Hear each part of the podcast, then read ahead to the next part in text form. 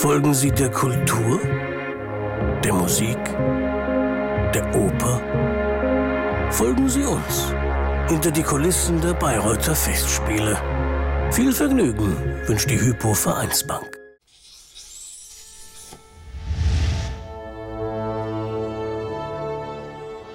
Ich bin der Peter Jonas, äh, stellvertretender Leiter der Beleuchtungsabteilung und wir sind im Bayreuther Festspielhaus.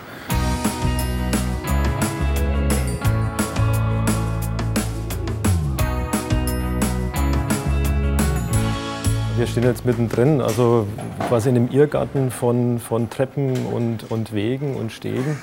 Und für die, für die Beleuchtung ist das auch eine besondere Situation, weil wenn wir zum Beispiel mal nach oben gucken, in, wir stehen jetzt auf der Bühne, gucken in den Zuschauerraum und sehen oben die Beleuchtungsbrücke, Portalbrücke, die ist zum Beispiel von den Stegen blockiert. Deshalb haben wir jetzt speziell für den Tristan äh, Scheinwerfer in den Schnürboden gehängt. Und, äh, und im Bühnenbild selber sind hinter jeder Säule Leuchtstoffröhren, die wir alle einzeln ansteuern können, äh, integriert. Das heißt, also wenn zum Beispiel Isolde hier hinter dieser äh, Säule steht, dann können wir die auch heller machen und dunkler machen.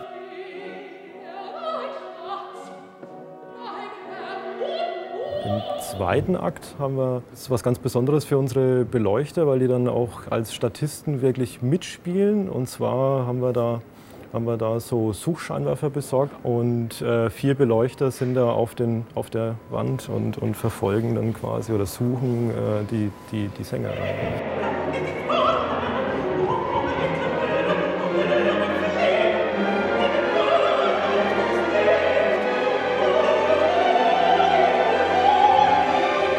Später in den hängenden Pyramiden, die wie von Geisterhand ins Bühnenbild reinfahren, teilweise auch mit äh, Sängern, Statisten drin, die mitfahren, die festgeschnallt sind.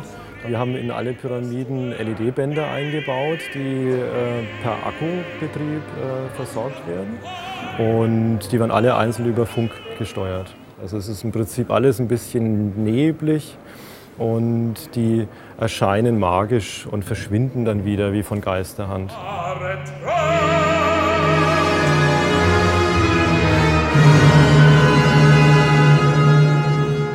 Auf jeden Fall ist es spannend, weil man mit Magie arbeiten kann. Das heißt also, die, das Erscheinen ist dadurch äh, leichter möglich in dem, in, dem, in dem, dunklen Bühnenbild. Aber es ist ja auch, auch inhalt, inhaltlich bedingt quasi. Also diese Sehnsucht nach der ewig dauernden Nacht ruft eigentlich nach dem Dunklen.